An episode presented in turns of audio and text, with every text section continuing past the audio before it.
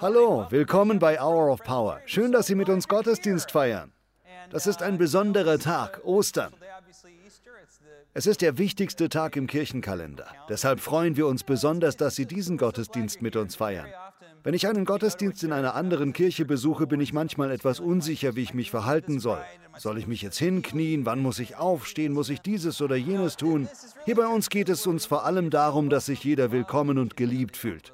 Sie dürfen wissen, Sie müssen nicht alles richtig machen. Wir sind eine gastfreundliche Kirchengemeinde. Wir sind eine lockere Gemeinde. Sie brauchen sich keine Sorgen zu machen, irgendetwas falsch zu machen. Sie müssen auch keine Religiosität vorspielen. Seien Sie einfach Sie selbst. Wir lieben Sie so, wie Sie sind und freuen uns, dass Sie hier sind. Das, worüber wir heute sprechen wollen, hat zum Ziel, dass Menschen Jesus Christus nachfolgen. Wir wollen nichts von ihnen, wir wollen etwas für sie. Weil Gott etwas so Wunderbares und Verwandelndes in unserem Leben getan hat, wünschen wir uns, dass auch andere auf den Geschmack kommen. Wir wünschen, dass andere die Berührung von ihm erfahren, die wir erfahren haben. Im Grunde bin ich ein durstiger Mensch, der anderen durstigen Menschen zeigt, wo das Wasser ist. Darum geht es. Wir möchten Ihnen empfehlen, sich auf Jesus Christus einzulassen. Selbst wenn Sie länger dazu brauchen, das ist kein Problem. Wir freuen uns, dass Sie an diesem Gottesdienst teilnehmen. Die beste Gelegenheit, sich für Jesus Christus zu entscheiden, ist natürlich heute. Es gibt keine bessere Zeit dafür als Ostern. Heute werden wir natürlich über die Auferstehung sprechen. Jesus Christus ist für Sie und mich von den Toten auferstanden. Die meisten Christen können sehr klar erklären, warum das Kreuz so wichtig ist. Dort hat Jesus für unsere Sünden bezahlt. Aber ich habe festgestellt, dass viele Christen sich schwerer damit tun, die theologische Bedeutung der Auferstehung zu erklären. Die einfache Tatsache ist, ohne die Auferstehung wäre der Kreuzestod von Jesus ein totales Versagen gewesen. Ohne die Auferstehung hätte der Tod gewonnen, der Teufel hätte gewonnen, die Sünde hätte gewonnen, alles. Alles, was der Teufel behauptet hatte, hätte sich bewahrheitet. Doch durch die Auferstehung sehen wir, dass es wirklich kein Unglück gibt, das Gott nicht zum Guten kehren kann. Es gibt keinen Tod, den Gott nicht in Leben verwandeln kann. Wir dienen einem wunderwirkenden, mächtigen Gott, der alles in unserem Leben tun kann. Wir dienen einem auferstandenen Retter.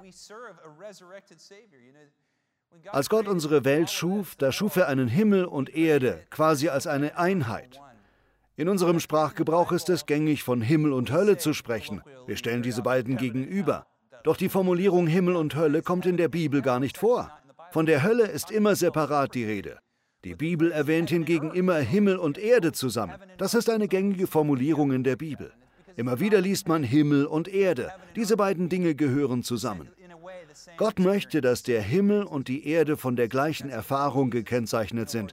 Eine ähnliche Erfahrung, aber an zwei verschiedenen Orten. Deshalb heißt es im Vater unser auch, dein Wille geschehe wie im Himmel, so auf Erden. Das schuf Gott im Garten Eden. Er schuf einen Garten, in dem Tiere, Pflanzen und Menschen ewig in seinem Reich unter dem Schatten des Baums des Lebens leben können.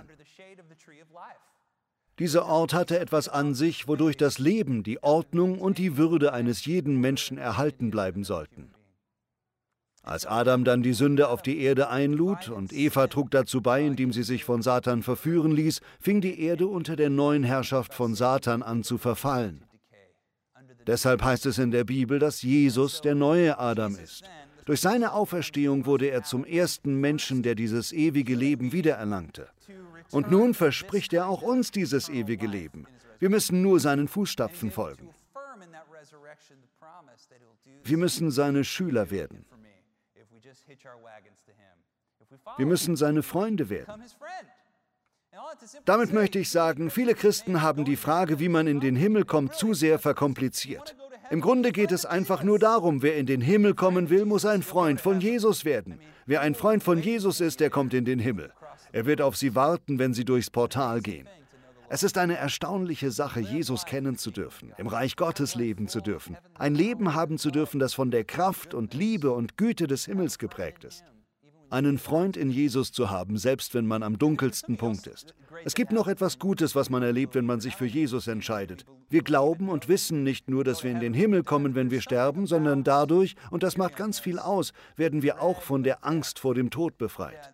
Die Angst vor dem Tod schadet der Seele. Sie wirkt sich verheerend aus auf unsere Familien, unsere Entscheidungen und unsere Ziele. Wenn die nagende Angst vor dem Tod weg ist, gibt es noch ein zweites Geschenk, das wir in diesem Leben bekommen, nämlich dass wir morgens nicht mit Angst aufwachen müssen. dass wir jeden Augenblick mit Mut leben können, dass wir uns den Aufgaben widmen können, die Gott uns gegeben hat, ohne von Angst zurückgehalten zu werden. Sehen Sie, das ist das Erstaunliche, unter dem leichten Joch von Jesus zu leben. Jesus ist wirklich von den Toten auferstanden, das glaube ich. Mehr noch, ich weiß es. Ich weiß, dass er von den Toten auferstanden ist, von ganzem Herzen und mit ganzem Verstand. Wenn wir uns vorstellen, wie Jesus von den Toten auferstand, dann denken wir vielleicht an ein grelles Licht und an Trompeten und Engel und eine Explosion. Aber ich vermute, dass es ganz anders war. Denn die Wunder, die ich in dieser Welt sehe, scheinen in gewisser Weise ziemlich normal zu sein, so komisch das auch klingen mag. Es ist schwer zu erklären, aber ich stelle mir die Auferstehung von Jesus wie folgt vor. Das ist jetzt nur meine persönliche Vorstellung. Ich stelle mir vor, wie sein friedlicher Leib still dort liegt, wie schon seit Stunden. Dann fängt seine Brust mit einem Mal an, sich auf und ab zu bewegen. Und ich stelle mir immer vor, wie ein Lächeln über sein Gesicht kommt. Seine Augen öffnen sich, er zieht sich an und er spaziert aus der Grabhöhle. Der König der Könige, der Herr der Herren. Und dann bricht der ganze Himmel in Jubel aus. Jedenfalls bin ich überzeugt, dass die Auferstehung tatsächlich stattgefunden hat. Ich glaube, dass wir uns darauf verlassen können und es gute Gründe dafür gibt. Es gab Menschen, die den auferstandenen Jesus zu Gesicht bekamen. Das waren Hunderte von Menschen und nicht nur die zwölf Jünger. Es gab die zwölf Apostel, dann gab es eine größere Gruppe von 70 und dann noch eine größere Gruppe von mehreren hundert. Vielleicht meinen wir, das wären alles bloß dumme Mystiker gewesen, die schlechte Zähne hatten und aus irgendeinem Kaff kamen, wo man nicht wusste, dass Tote nicht zum Leben erwachen. Aber das stimmt nicht. Israel war zu dem Zeitpunkt bereits seit 300 Jahren hellenisiert worden. Das Land war von Alexander dem Großen eingenommen und mit der griechischen Kultur missioniert worden. Später wurde die Region römisch und die Römer bauten auf dieser Kultur auf. Es gab Bibliotheken, Akademien, Amphitheater, Hippodrome. Es gab Kultur und Bücher. All diese Dinge waren zugänglich zusätzlich zur formalen Bildung. Zunächst einmal, wir wissen, dass die zwölf Apostel vier Sprachen konnten. Griechisch, Latein, Hebräisch und Aramäisch. Wie viele Sprachen können Sie? Wer drei Sprachen kann, der wird als was bezeichnet? Als trilingual. Wer zwei Sprachen kann, als bilingual. Und wer eine Sprache kann? Als Amerikaner. Als Amerikaner, genau, genau.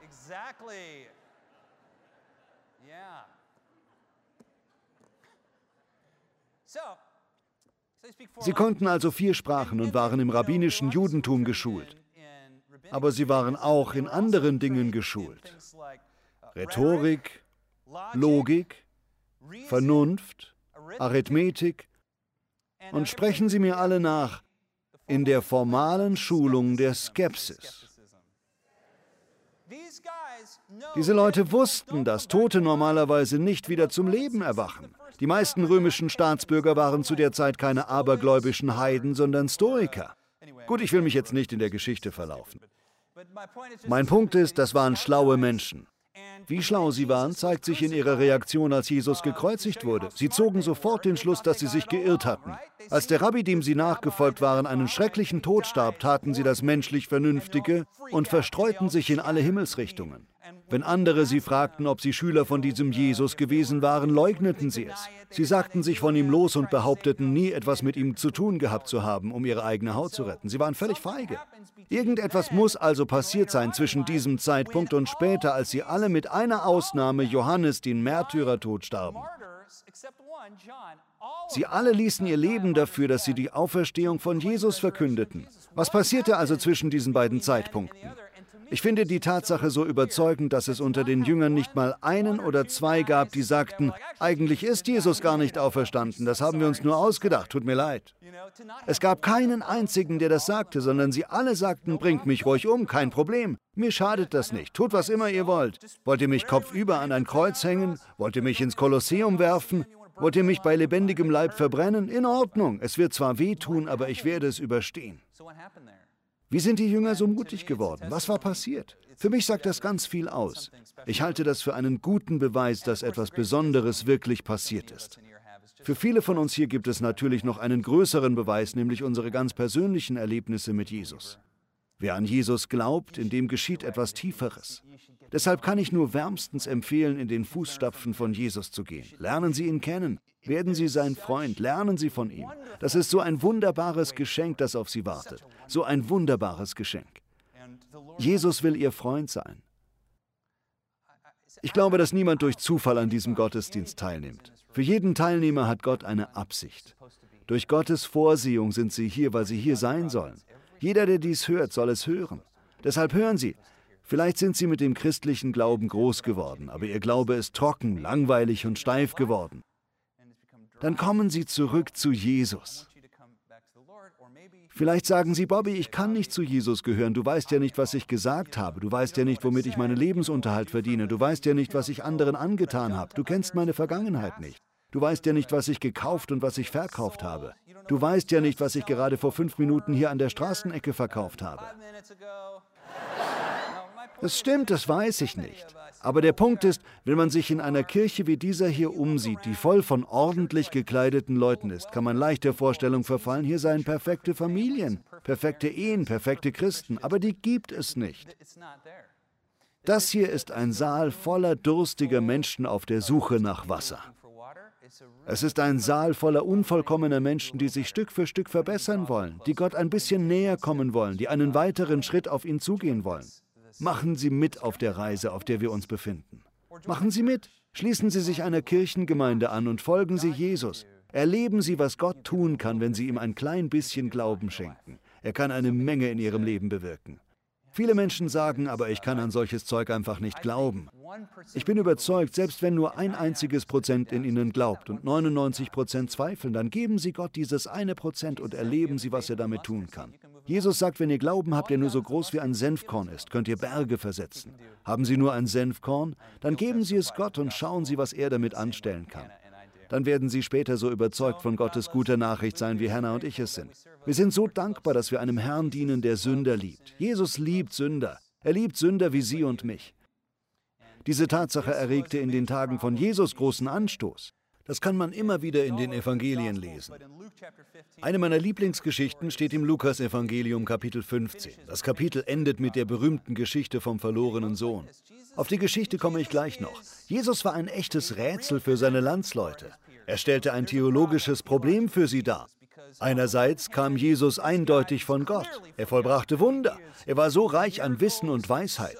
Tausende Menschen wollten unbedingt hören, was er zu sagen hatte. Sie wollten ihm nahe sein. Überall, wo er hinkam, gab es Heilung, Wiederherstellung, Genesung. Eindeutig hatte er etwas Besonderes an sich. Die damaligen Pastoren, die Pharisäer, konnten das nicht leugnen. Andererseits tat Jesus aber auch einiges, was sich nicht gehörte.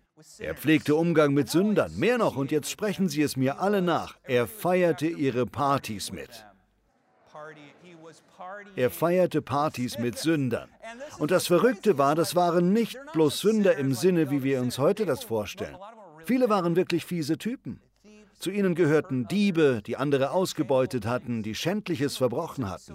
Mit solchen Leuten saß Jesus an einem Tisch und er schien sie aufrichtig zu mögen. Er schien Spaß daran zu haben, mit ihnen zu essen, mit ihnen Wein zu trinken und mit ihnen zu lachen. Entsprechend fragen sich die Pharisäer, dieser Typ kommt angeblich von Gott, aber warum findet er das dann in Ordnung? Das war das Rätsel, vor dem sie standen. Warum pflegt er Umgang mit ihnen? Weiß er denn nicht, was das für Leute sind? Hier haben wir nun Jesus, der mit einem Haufen Sünder ist, mit Steuereintreibern und Dieben, mit Prostituierten und dergleichen. Er feiert mit ihnen und amüsiert sich blendend. Und dann sieht er einige Pharisäer, Pastoren, die abseits stehen und die Szene beobachten. Sie rümpfen die Nase und versuchen aus dem Rätsel schlau zu werden. Also wendet Jesus sich ihnen zu und erzählt ihnen einige Geschichten. Er spricht sie quer durch den Raum an und erzählt ihnen drei Gleichnisse. Die Anordnung dieser Gleichnisse ist genial. Sie gehen von 100 zu 10 zu einem. Er fängt mit 100 an und erzählt ein Gleichnis von 100 Schafen und einem Hirten, der ein Schaf verlor. Er ließ die 99 zurück, um das eine zu suchen. In den Tagen von Jesus standen Schafe für Reichtum. Ein Hirte war damals auch normalerweise kein ausgewachsener Mann. Gewöhnlich waren es eher 14-, 15-jährige Jungen, für die das Hirtensein ein Übergangsritus zum Erwachsenenwerden war. Es härtete sie ab. Hirten mussten ihre Schafe verteidigen, sie mussten sie alle beisammenhalten. Normalerweise waren sie nicht die Besitzer der Schafe, standen ihnen aber nah. Die Schafe waren für sie wie Haustiere. In dem Gleichnis verschwand ein Schaf und Jesus sagt, dass dieser Hirtenjunge sich auf die Suche machte. Als er es schließlich fand, legte er es über die Schultern und kam den Hügel hinab und freute sich, weil er sein Schaf gefunden hatte. Da kam der ganze Ort zusammen und alle feierten, weil dieses Schaf wieder da war. Haben Sie schon mal Ihren Hund vermisst? Das ist ein schreckliches Gefühl. Wenn der eigene Hund vermisst wird, fährt man durch die Gegend und ruft seinen Namen. Man weiß nicht, ob er verletzt ist, gestohlen wurde oder irgendwo tot in einem Teich liegt. Man versucht seinen Hund wiederzufinden und wenn man ihn dann wohl auffindet, oh, was für eine Erleichterung. Wenn Hunde sich freuen, dann springen sie einen an, sie wedeln wie wild mit dem Schwanz und machen und man weiß, dass sie Angst gehabt haben. Nun freut man sich riesig. Jesus sagt, dass es Gott ganz ähnlich ergeht, wenn er uns findet. Er sucht nach uns. Er sucht überall. Er verlässt die 99, um einen einzigen zu finden. Jesus sagt, im Himmel herrscht mehr Freude über den einen, der verloren war, als über die 99, die perfekt sind. Ist das nicht erstaunlich? Gott hat an sie gedacht, als er das sagte. Von 100 geht er dann auf 10 über. Jesus erzählt ein Gleichnis von einer Frau, die eine von 10 Münzen verloren hat. Damals gab es einen Kopfschmuck, in dem Metallstücke eingearbeitet waren, die man als Münzen bezeichnen könnte. Es waren Münzen oder Juwelen, je nachdem, wie reich die Frau war. Silber war dafür ein gängiges Material. Diese Frau hatte zehn Silbermünzen, wahrscheinlich als Kopfschmuck, der als so etwas wie ein Ehering fungierte. Sie musste ihn jeden Tag tragen. Nun war eine dieser Münzen abgefallen und sie suchte sie überall. Bestimmt kennen Sie das Gefühl, oder? Sie muss den Schmuck immer noch jeden Tag tragen, obwohl er unvollständig ist. Und die anderen sagen ständig, hey Susanne, da fehlt ja ein Silberstück in deinem Kopfschmuck. Sie sagt, ich weiß, lass mich in Ruhe, ich weiß, ich suche ja schon überall. Willst du mir ein Silberstück geben? Eines Tages dann bewegt sie einen Topf und da ist die Münze. Sie ruft aus, ich habe sie gefunden. Ja, ich habe sie gefunden. Hey Leute, ich habe meine Silbermünze gefunden. Alle freuen sich riesig für sie. Sie bringt sie wieder an ihrem Kopfschmuck an und alle sind begeistert. Jesus sagt, so ist es mit Menschen, die verloren waren und gefunden werden. Wer schon mal eine Fernbedienung nicht finden konnte, der kennt das Gefühl. Da war sie, hinter der Couch, an der einen Stelle, wo ich nicht gesucht hatte. Und dann wird Jesus noch persönlicher. Von 100 Schafen zu 10 Münzen kommt er auf nur einen Sohn zu sprechen. Eigentlich sind es zwei Söhne, dazu gleich mehr. Aber im Mittelpunkt steht der eine verlorene Sohn. Es gibt einen Sohn, der etwas von seinem Vater fordert. Sein Vater ist wahrscheinlich reich, vielleicht ein König. Er hat ein Land, das sich vielleicht schon seit Jahrhunderten im Besitz der Familie befindet. Doch nun fordert sein Sohn von ihm, Vater, ich möchte jetzt schon mein Erbe haben. Damals sein Erbe schon zu Lebzeiten von seinem Vater zu fordern, gehörte zu den schändlichsten, sündigsten Dingen, die man tun konnte. Besonders in einer Kultur, die starken Wert darauf legte, das Gesicht zu wahren. Man sollte seinen Vater und seine Mutter ehren. Es gab nichts Schlimmeres. Im Grunde sagte man damit seinem Vater, ich wünschte, du wärest tot, damit ich dein Geld haben kann. Da will man doch sagen, was ist los? Doch erstaunlicherweise verkauft sein Vater ein Drittel seines Landes und gibt das Geld seinem Sohn. Sein Sohn bricht zu einem fernen Land auf und verprasst das Geld mit einem ausschweifenden Leben, mit Prostituierten und vielleicht auch Glücksspiel, Trinken und Partys, bis das ganze Geld futsch ist. Nun ist er völlig verarmt. Er hungert und er wünscht sich sogar, dass er das Essen der Schweine essen dürfte, die er füttern muss, um sich ein bisschen was zu verdienen. Er wälzt sich buchstäblich im Schweinestall. Aus jüdischer Sicht kann man gar nicht tiefer sinken. Kein Tier ist so unrein wie das Schwein. Er ist ganz, ganz unten im Schweinedreck gefangen. Schließlich kommt er zur Vernunft und sagt, ich will lieber zurück zu meinem Vater gehen und ein Diener in seinem Haus werden. Selbst als Sklave hätte ich es dort noch besser als hier. Er besinnt sich also und macht sich auf den Heimweg. Barfuß, zerbeult, verdreckt, schmutzig, hungrig. Immer wieder geht er im Kopf durch, was er sagen will. Vielleicht haben Sie als Kind auch schon mal etwas angestellt und haben sich im Kopf genau zurechtgelegt, was Sie Ihren Eltern sagen würden, wenn Sie nach Hause kommen, um aus dem Schlamassel herauszukommen. Das, was er sich im Kopf zurechtgelegt hat, ist, Vater, ich habe gegen Himmel und Erde gesündigt, ich bin es nicht wert, dein Sohn zu sein, mach mich zu einem Diener.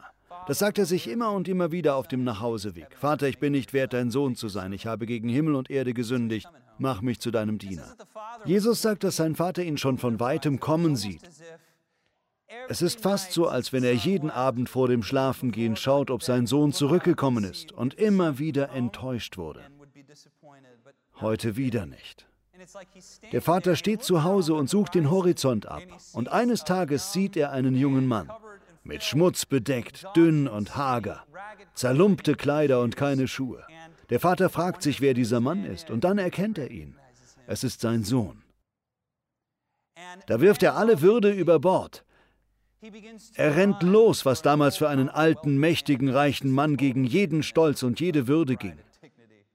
Denn zu der Zeit musste man sein Gewand zur Hüfte anheben, wenn man laufen wollte. Ihm ist das egal. Er rennt auf seinen Sohn zu und schließt ihn in die Arme. Sein Sohn fängt an, Vater, ich habe gegen Himmel und Erde gesündigt, ich bin es nicht wert. Aber sein Vater hört es gar nicht. Mitten im Satz drückt er ihn weinend ganz fest an sich.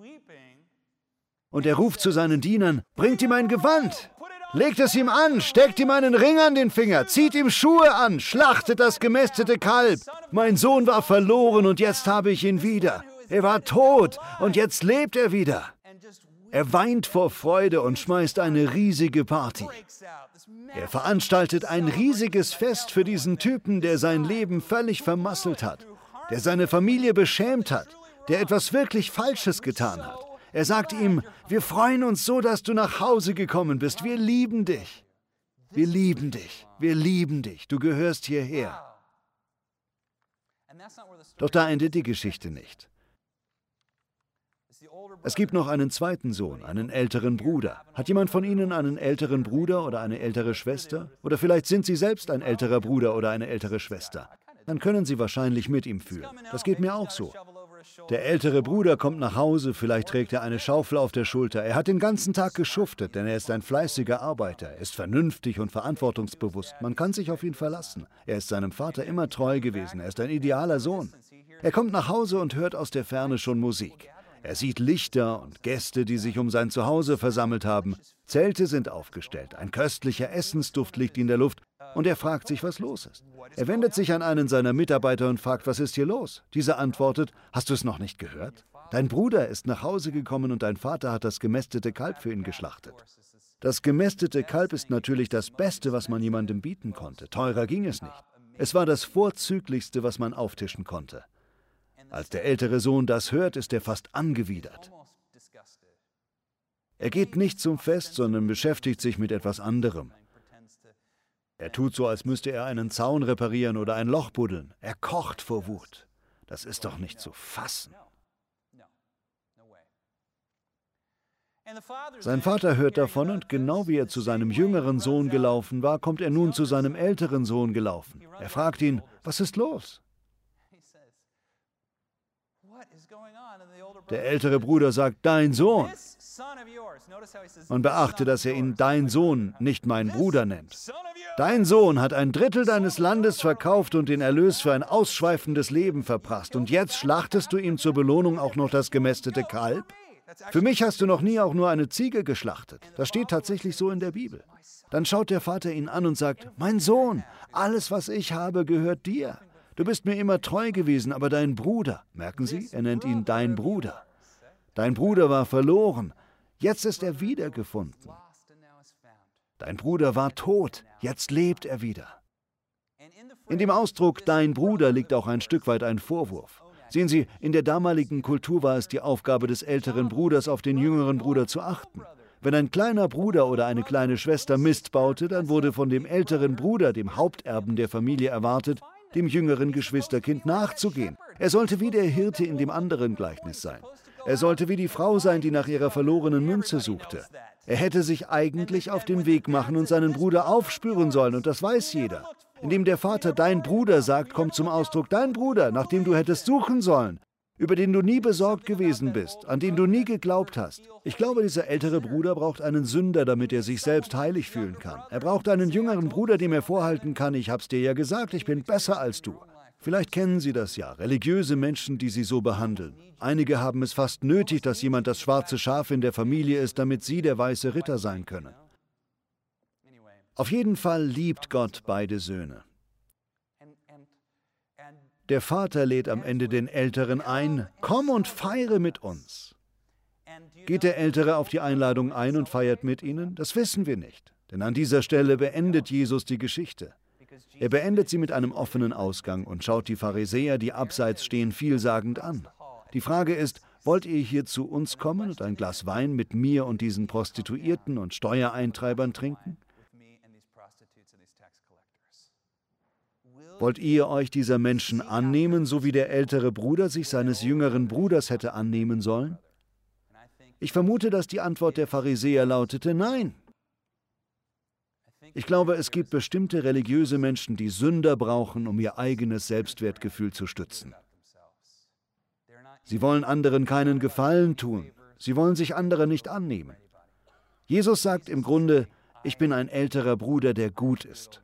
Ein älterer Bruder, der den jüngeren Bruder aufsucht. Er sucht sie auf. Und genau wie der Vater sagt er ihnen, komm zur Party, komm und feiere mit, komm und freu dich mit uns zu Ostern. Du und deine Mitmenschen, ihr könnt Gutes erleben. Vielleicht sind sie sich da nicht so sicher. Vielleicht sind sie schon ihr ganzes Leben lang religiös, aber fühlen sich innerlich tot. Vielleicht sagt Gott ihnen, sie sollten ein bisschen lockerer werden und zur Feier kommen. Oder vielleicht sagen sie, ich bin ein Sünder, ich habe Mist gebaut, ich bezweifle, dass Gott noch irgendetwas Gutes mit mir vorhaben kann. Dann möchte ich Sie an etwas erinnern, das der heilige Augustinus gesagt hat. Es gibt keinen Heiligen ohne Vergangenheit und keinen Sünder ohne eine Zukunft. Das trifft den Nagel auf den Kopf. Gott liebt Sie und er lädt Sie ein. Können Sie Ihre Köpfe mit mir neigen? Ich werde Sie nicht auffordern, aufzustehen. Ich werde nicht sagen, dass Sie sich melden sollen. Als ich mein Leben Jesus Christus gab, da war das in einem Gottesdienst wie diesem. Es gab zwar einen Aufruf, nach vorne zu kommen, aber ich kam nicht nach vorne. Ich meldete mich nicht. Ich betete noch nicht einmal. Ich traf bloß eine Entscheidung im Herzen. Ich will Jesus Christus nachfolgen. Ich will nicht mehr zwischen den Stühlen sitzen. Ich will ihm nachfolgen. Ein Schüler von Jesus zu werden, ist eine Entscheidung. Als Josua ins gelobte Land kam, sagte er den Israeliten, die Wahl liegt bei euch, ihr müsst euch entscheiden. Er sagte, ich und mein Haus, wir wollen dem Herrn dienen. Welche Entscheidung wollen Sie heute treffen? Ich will Ihnen kurz Zeit geben. Wenn Sie Christ werden wollen, dann sagen Sie einfach still in Ihrem Herzen mit dem bisschen Glauben, den Sie haben. Sie müssen das nicht laut sagen, sondern einfach in Ihren Gedanken, ich will Jesus Christus nachfolgen. Ich entscheide mich, dir nachzufolgen, Herr. Wenn Sie das jetzt getan haben, dann erinnern Sie sich an diese Entscheidung. Erzählen Sie jemanden davon. Vater, wir lieben dich. Wir danken dir, dass du wie der Vater des verlorenen Sohnes bist. Du gibst gerne. Du bist so großzügig. Du liebst uns so sehr, dass du auf uns zuläufst. Du suchst nach uns. Wir sind nie außerhalb deiner Reichweite. Du bist immer bei uns. Deine Liebe verlässt uns nie. Nichts kann uns von deiner Liebe trennen. Herr, wir bitten dich im Namen von Jesus, dass du uns hilfst, uns zu bessern. Wir wollen jeden Tag einen Schritt näher auf dich zugehen und mehr wie Jesus werden. Herr, wir lieben dich. Wir beten im Namen von Jesus. Amen. Wir haben sie lieb. Noch schöne Ostern. Er ist auferstanden. Amen.